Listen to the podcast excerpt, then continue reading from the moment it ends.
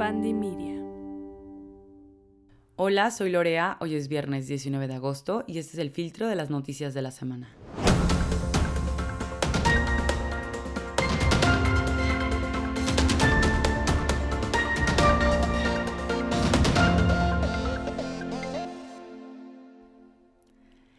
¿Qué tal? ¿Cómo están todos? Bienvenidos a El Filtro con su periodista de confianza, Lorea Pérez Iriarte. Espero estén listos para enterarse de todo lo que ha pasado esta semana, tanto con AMLO, Ucrania y demás temas. Entonces, vamos a empezar.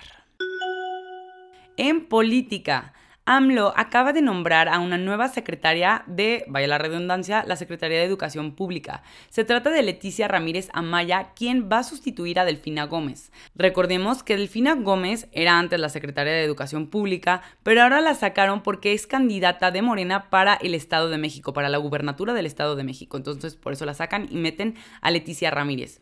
Ella era antes directora de Atención Ciudadana del Gobierno Federal y es la tercera secretaria de Educación en lo que va del sexenio de AMLO. Según algunos expertos, realmente dicen que no está muy bien seleccionada esta mujer, pues lleva 25 años alejada de la educación y realmente lo que ha hecho en los últimos 25 años es ser la máxima seguidora de AMLO y una ávida sindicalista. De hecho, Elba Esther Gordillo, una también de las máximas sindicalistas de nuestro país, dijo que ella efectivamente era sindicalista y que no entendía qué estaba haciendo ahora como secretaria de Educación. Tiene una licenciatura en educación primaria y una trunca en antropología social. Mexicanos Primero, una organización, pidió que diseñe un plan de trabajo a corto plazo para resolver la crisis educativa lo antes posible. Pues recordemos que AMLO quitó uno de los programas más fuertes que tenía la Secretaría de Educación Pública, que era el programa de escuelas de tiempo completo. En este los niños iban desde la mañana hasta la tarde y se les daba una comida caliente mientras sus papás trabajaban y muchos de estos niños, porque este programa era para personas de escasos recursos, era la única comida caliente que tenían al día, pero AMLO lo quitó y dijo que iba a dar este dinero directamente a los familiares Cuestión que personalmente creo que no sirve para nada y que se ha visto que si tú das dinero directamente a la gente muchas veces no se administran de la misma manera. Entonces veremos qué ocurre con esta nueva secretaria, eh, si hace un buen trabajo, un mal trabajo.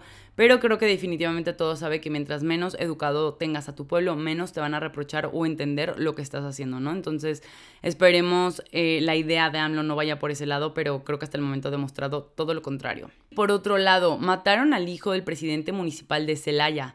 La víctima es Guillermo Mendoza, hijo de Javier Mendoza, quien estaba fuera de una farmacia Guadalajara en Celaya y unos sujetos en moto pasaron y le dispararon 15 veces a su camioneta y murió al instante. Recordemos que Celaya es uno de los municipios que ahorita es considerado como de los más peligrosos, pues además de los narcobloqueos que hubo la semana pasada, ha registrado de enero a junio de este año 1.566 homicidios y 12 feminicidios. El asesinato del hijo del alcalde ocurre tan solo unos días después de que este mismo firmara un acuerdo por 19 millones de pesos para mejorar la seguridad de Celaya.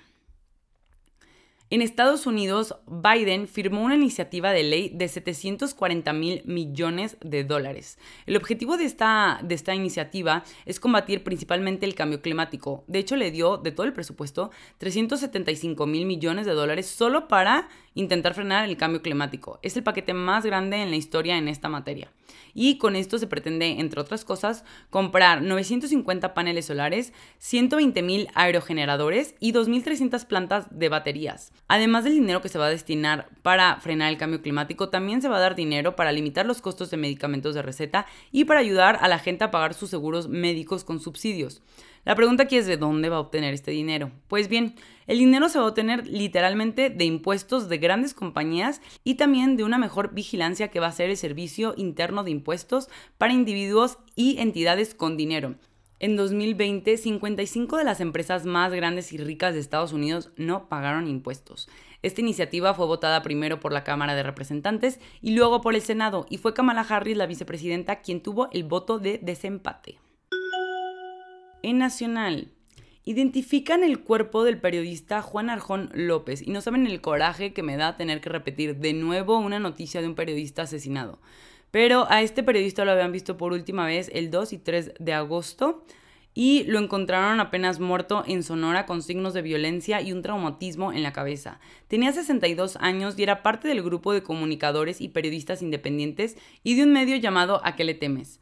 Este periodista es el catorceavo asesinado en lo que va del año. De hecho, el último asesinato para un periodista se registró el 2 de agosto, o sea, no pasó ni siquiera un mes para que ya tuviéramos dos asesinatos de periodistas y de gente que estaba simplemente intentando contar la verdad de lo que sucede en el país.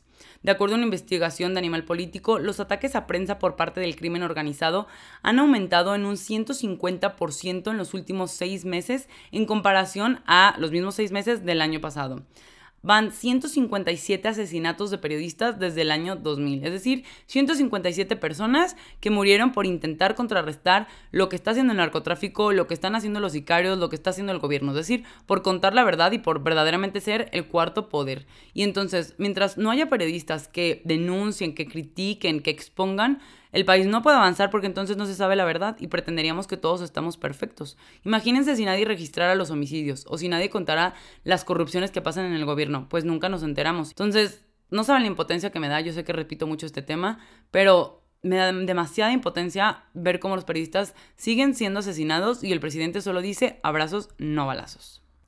Y siguiendo con las increíbles políticas de nuestro gobierno, ahora resulta que 10 elementos de la Guardia Nacional se van de viaje a Qatar para el Mundial de Fútbol. Así lo comunicó el canciller Marcelo Ebrard, anunció que 10 de estos elementos van a ir a acompañar a la afición mexicana para evitar confrontaciones. Pero aquí viene la parte chistosa. Estos 10 elementos van para evitar confrontaciones, ajá, pero no pueden utilizar uniforme, no pueden llevar armas y de hecho ni siquiera pueden actuar como policías, solo van a fungir como informadores y como acompañantes tal cual del Centro de México en Qatar que va a ser de ayuda consular.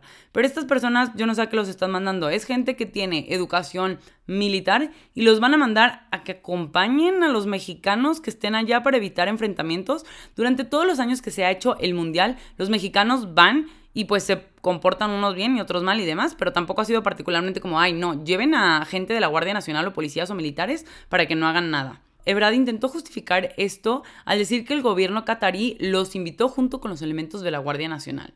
Faltan tan solo 100 días para el Mundial que será del 20 de noviembre al 18 de diciembre y hasta el momento se han registrado que van 80.000 mexicanos, los cuales serán protegidos por exactamente 10 elementos de la Guardia Nacional sin pistolas, sin uniforme y sin poder para ser policías. Por otro lado, sicarios del grupo Pájaro Sierra sometieron a elementos de la policía de Jalisco en un pueblito llamado Concepción de Buenos Aires. Iban dos mujeres policías y dos hombres y los sicarios literal los someten, los ponen de rodillas y por lo que se hizo tan popular esta noticia fue que literal en el video se ve a los cuatro policías de rodillas sometidos con las manos atrás. Y entonces los miembros o los sicarios de este grupo le preguntan a uno de los policías que diga quiénes son los directores policiales que están apoyando al cártel Jalisco Nueva Generación. Y el policía ante el miedo dice que son Mari Martínez y Joel Mora. Y aquí hay creo que dos partes que deberíamos analizar sobre esta noticia. Una, que unos sicarios literal bajaron a policías de patrulla y los sometieron en tres segundos, o bueno, no sé en cuánto tiempo, pero los sometieron rápido, y los tenían literal en el suelo diciendo todo lo que querían con miedo a ser asesinados. Entonces, ¿qué poder tienen? Ya deja tú los narcos, los sicarios de grupos que están eh, ni siquiera tan fundamentados o tan subsidiados por el narcotráfico, ¿no? Eso por un lado. Y por otro lado, porque un sicario sabe que hay directores policiales que apoyan al cártel Jalisco Nueva Generación. O sea, por un lado los sicarios le ganan a los policías y por otro lado los policías le sueltan y los ayudan a los narcotraficantes. Entonces, literalmente a dónde vamos a parar con este sistema policial entre que hay corrupción, entre que unos tienen más poderío que los mismos policías, en fin. Hasta el momento no se han encontrado a estos policías, eh, no se sabe su paradero, ya se está abriendo una investigación. Pero a ver, pues, ¿qué ocurre? Ya veremos si Mari Martínez y Joel Mora son juzgados o al contrario dejan que se lleven a estos policías o a ver qué ocurre. Salió nueva información del feminicidio de Melanie Fernández Trejo García, quien fue asesinada el 6 de agosto. Esta mujer tenía 27 años y era madre de un niño de 9 años. Y la nueva información salió porque encontraron que el exnovio, quien la asesinó, la arrastró por medio de un TikTok. Parece que esta mujer fue a una fiesta y ahí se encontró a un exnovio llamado Christopher y él se ofreció a llevarla a su casa. Todo bien, estaban hablando afuera de su casa y entonces llega otro exnovio llamado Ernesto y los asesina a los dos. Y esta mujer durante la fiesta y demás estaba subiendo TikToks. Entonces parece que el tal Ernesto la siguió literalmente para ver qué estaba haciendo y llegó a su casa y la asesinó a ella y al otro exnovio. Recordemos, bueno, esta mujer murió en Morelos o fue asesinada en Morelos y en este estado ya han habido 65 feminicidios desde enero. Y respecto al feminicidio de Devani salió nueva información. La Fiscalía de Nuevo León anunció cargos penales para todos los que obstruyeron la investigación de su feminicidio. Recuerden que hubo como muchas inconsistencias tanto en las autopsias, un mal manejo de la búsqueda, primero que si se había golpeado, que no se había golpeado, que si el taxista, que si no el taxista. Entonces la Fiscalía ahora está buscando poner cargos penales a la gente que impidió que la investigación se hiciera de forma correcta. A ver cuántos salen embarrados.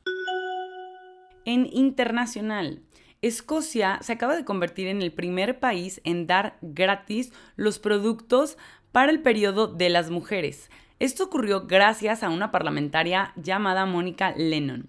Es el primer país en pasar esta ley literalmente y esto pudo pasar gracias a una inversión de 30 millones de dólares que se empezó a juntar desde 2017 para poder financiar los productos. ¿Qué implica esta nueva ley? Que todas las escuelas, universidades y organismos locales deben de poner compresas y tampones a disposición de las mujeres en sus baños. Esto entonces implica que cualquier mujer que tenga una necesidad, por ejemplo, que no pudiera pagar estos productos, puede ir a una escuela, universidad o un organismo local y obtenerlos. Además está creando una aplicación para que las mujeres puedan ver dónde literal conseguir los productos de manera gratuita. No significa evidentemente que en el súper van a ser gratis sino que cualquier mujer que lo necesite va a poder acceder a ellos de forma gratuita, ¿no? El error que cometió el gobierno, a mi parecer y al, parecer de todas las escocesas, fue que pusieron a un hombre a promocionar esta nueva ley. En lugar de poner a una mujer que diera la buena nueva, no pusieron a un hombre. Entonces todo el mundo está criticándoles que cómo se les ocurre poner un hombre a promocionarlo. Según ellos, el intento era como que los hombres se vieran también como involucrados en este tema y que no fuera solo de las mujeres. Pero yo creo que es un gravísimo error. O sea, ¿cómo se les ocurre literal poner a un hombre a promocionar algo que él ni siquiera entiende porque ni siquiera lo ha pasado? Pero en fin, lo hicieron de esta manera y hasta el momento continúa de esta manera. Veremos si lo cambian en un futuro o dejan al hombre promocionando que ahora todos los productos femeninos son gratis, lo cual es una súper buena noticia, solo tal vez erraron un poquito en el anuncio. Y mucha gente sobre este tema, porque en Estados Unidos se discute muchísimo, ¿no? Si el gobierno debería de subsidiar eh, las compresas o los tampones, y mucha gente dice que no, ¿para qué? Bueno, mucha gente, sobre todo hombres, ¿verdad? Que solo les pasa a las mujeres y que pues es algo que pues casi que si quieren y pues para quien no se haya enterado y me esté escuchando, no es si queremos, o sea, las mujeres nos baja sí o sí. Y entonces mucha gente lo está peleando en Estados Unidos porque en este país el Viagra, que es literal una medicina para evitar la disfunción eréctil, está financiada y el gobierno destina 41.6 millones de dólares al año. Es decir, que el gobierno le da mucha más prioridad a que un hombre pueda tener relaciones sexuales a que una mujer pueda estar tranquila y pueda mantener una buena higiene al obtener productos sanitarios femeninos gratuitos. Pero en fin, felicidades Escocia por haber realizado esto y por ser pioneros en cómo deberían de ser todos los países. En Arabia Saudita dieron 34 años de cárcel a una mujer por mensajes en Twitter. La víctima se llama Salma al-Shehab y va a pasar 34 años en la cárcel y una vez que salga tiene que pasar 34 años en Arabia Saudita para poder salir del país. Esta mujer es acusada de ayudar a opositores políticos a alterar el orden público, solo por haber puesto mensajes en Twitter, tal cual. Es la sentencia más larga que se le ha dado en Arabia Saudita a un activista pacífico. Lo que realmente esta mujer escribió por lo que fue acusada eran mensajes en apoyo a la causa palestina para defender a prisioneros de conciencia y a favor de la igualdad de derechos de mujer. Lo peor del caso es que esta víctima vivía en Reino Unido porque estaba haciendo su doctorado en salud bucal y fue de vacaciones a visitar a su familia y en el aeropuerto la agarraron y no la han dejado ir y de hecho la han maltratado en la cárcel y ni siquiera le dieron acceso a un abogado. Tiene dos hijos y hasta el momento lo último que se sabe es que efectivamente va a pasar 34 años en la cárcel. Varios países como Estados Unidos y algunos otros han dicho que esto atenta totalmente contra los derechos humanos, pero bueno, es Arabia Saudí, un país muy machista, a quien poco le importa cómo tratan a sus mujeres y mucho menos a alguien que dice que necesitamos igualdad de derechos y que además aboga por otras causas. Entonces, veremos si los países pueden intervenir, pero hasta el momento esta mujer sigue en la cárcel. Zelensky acudió, bueno, más bien tuvo una teleconferencia en la Universidad Pontificia Católica de Chile y les habló a los latinoamericanos. Literalmente hizo un llamado a, Latinoamérica para que ponga fin al comercio con Rusia y para que visiten Ucrania y sepan la verdad, tal cual lo dijo. Aseguró que pueden ir los jóvenes y ayudar en las construcciones de escuelas o con equipamiento y que puedan ver con sus propios ojos qué es lo que está pasando. Recordemos que en Latinoamérica, Cuba, Nicaragua y Venezuela se alinearon totalmente a Moscú, digo, evidentemente, veamos los gobiernos que tienen. Y México, según esto, se iba a mantener neutro. Pero en marzo, cuando literalmente la guerra andaba en su punto más caliente, se le ocurrió a la Cámara de Diputados hacer un grupo de amistad México-Rusia, lo cual fue tomado por Ucrania y como por muchísimos países, como que México se estaba alineando Rusia, para que nadie sabe, no sabemos si es para llevarle la contraria a todos los demás países o por qué estaban intentando hacer esto, pero bueno, esas fueron las últimas noticias de México en cuanto a Rusia, pero según ellos, o bueno, según nuestro gobierno, nos mantenemos neutrales. Y aunado a este tema, estuvo sonando mucho que China mandó tropas a Rusia y todo el mundo entró en pánico y dijo, ya valió esto, se van a ir a Ucrania, Tercera Guerra Mundial y ya valió, ¿no? Pero no, las tropas de China fueron a Rusia a participar en un concurso de maniobras militares donde también van elementos de los ejércitos de India, Bielorrusia, Mongolia y otros países. China aseguró que su participación es ajena a la actual situación internacional y regional, sin embargo su asistencia es parte de un acuerdo de cooperación bilateral que mantienen. Para el cantante Plácido Domingo no ha sido su semana. A pesar de que el miércoles cantó en Ciudad de México y fue enormemente alabado, la justicia argentina lo acusa o lo señala ahora de haber sido partícipe en una red de trata de blancas. Las autoridades encontraron un audio en donde, al parecer, se escucha la voz del cantante donde solicitaba servicios sexuales de una red de trata. La directora de esta misma red ya fue detenida junto con el líder de la secta que era encargada de la red de tratas. Domingo estuvo en Argentina en abril cantando y los audios datan de ese tiempo. Recuerden que esto apenas lo señalaron, todavía no le ponen cargos, todavía no lo está buscando, solamente señalaron que podría ser partícipe de una red de trata de blancas. En deportes, descalificaron a Nairo Quintano, el ciclista colombiano del Tour de Francia, por haber tomado tramadol. Este ciclista es parte del equipo Arkea Samsic y tiene 10 días ahorita para apelar a la decisión porque realmente su participación en el Tour de Francia fue muy buena, pero ahora está descalificado. Si un ciclista, y les explico esto, si un ciclista toma tramadol, no se considera doping porque no es como tal, pero el tramadol es un analgésico opioide que alivia el dolor y se prohibió por sus efectos secundarios. Entonces queda descalificado, no le meten más sanciones como que no puede competir después ni nada más, pero queda descalificado en un Tour de Francia que le ha ido muy bien. En curiosidades, American Airlines compró 20 jets del fabricante Boom Supersonic. Recordemos que esta, esta empresa Boom Supersonic está intentando hacer algo así como el Concorde de antes, ese que viajaba súper rápido a Europa. Para que se acuerden, el Concorde estuvo disponible hace 20 años, pero tuvo un accidente fortísimo en el año 2000 donde murieron 113 personas. Pero además de esto, la razón principal por la que se prohibieron, o más bien se dejaron de hacer los viajes con el Concorde, es que era demasiado caro entonces la gente no compraba los, los tickets, entonces iba vacío y las aerolíneas no le ganaban. Esperemos que ahora sí pueda funcionar y que estos jets supersónicos ya estén disponibles para todos los que quieran viajar, porque puede reducir los viajes de verdad impresionantemente. Un vuelo, por ejemplo, de Madrid a Los Ángeles, que toma normalmente 12 horas, con este tipo de aviones se puede hacer en tan solo 3 horas. O sea, podríamos ir y regresar a Europa en muy poquito tiempo, también a Asia y demás. Entonces sería una excelente noticia. La empresa Boom Supersonic ya tiene 130 órdenes de diferentes aerolíneas y también hay otras empresas diseñando aviones similares. Como comentario final, yo les quiero platicar y recomendar la película de Elvis. De verdad está buenísima, tienen que ir a verla, ya lleva dos semanas en el cine, pero vale muchísimo la pena. Y esta película juntó 31.3 millones de dólares en su primer fin de semana en Estados Unidos, con lo que superó por un poco, tampoco tanto, a Top Gun. La actuación de Austin Butler a mí me pareció impresionante, de verdad, es de verdad impresionante, además del papel de Tom Hanks también en la película, que es otro, bueno, actorazo. Y este actor, Austin Butler, compitió en las audiciones contra Ansel Elgort, ¿se acuerdan? El de The Fault in Our Stars. También contra Miles Teller, quien ahorita se ha hecho muy popular por la película Top Gun. Y contra Harry Styles, quien también intentó ganarse el papel de Elvis. Les recomiendo mucho la película, vayan a verlo, las actuaciones son impresionantes, está larga pero se disfruta muchísimo y la manera de contar la vida del cantante es súper original.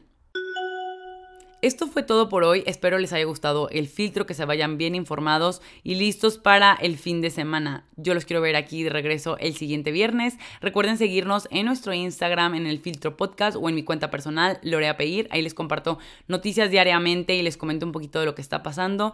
Los veo el siguiente viernes. Adiós. El filtro es producido y conducido por mí, Lorea Pérez Iriarte, con producción ejecutiva de Mariana Solís y Jero Quintero. Este es un podcast de Bandy Media.